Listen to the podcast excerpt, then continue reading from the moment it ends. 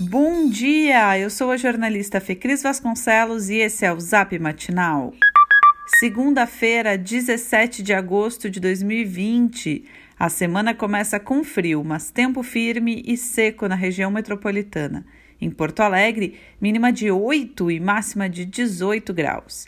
E já aproveita e deixa os casacos pegando aquele solzinho, porque temos previsão de frio histórico de quarta-feira em diante.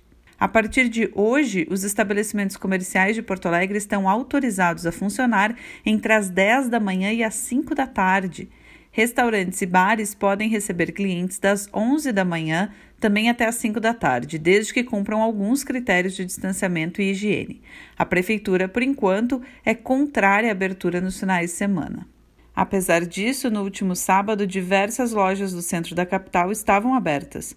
Uma reportagem do site Gaúcha ZH mostrou que vários comerciantes operavam com as cortinas de aço semiabertas.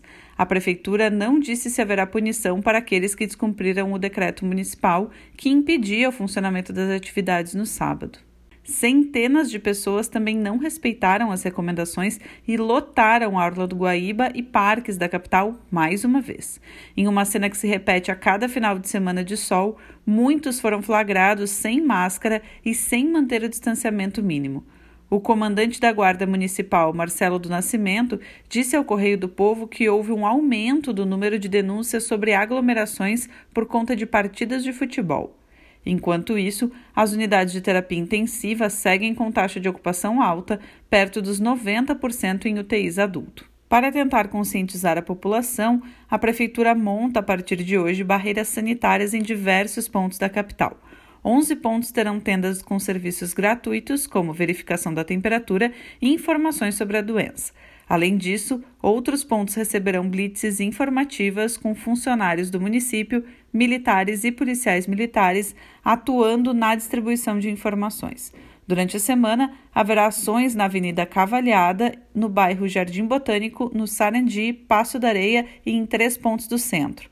Aos finais de semana, o foco será em parques e praças e também na Orla do Guaíba. Com as eleições se aproximando, a Prefeitura de Porto Alegre tirou do ar suas contas em redes sociais.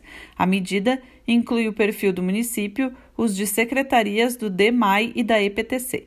Segundo a assessoria de comunicação, isso foi feito como prevenção contra possíveis descumprimentos à lei eleitoral. As contas serão analisadas e as prioritárias poderão voltar a funcionar nos próximos dias. Esse foi o Zap Matinal com notícias gratuitas todos os dias no seu celular. Se você quiser sugerir alguém para também receber nossos boletins, o link está nesse texto que você recebeu. Essa é uma realização do grupo Matinal Jornalismo. Um abraço, se cuide e boa semana!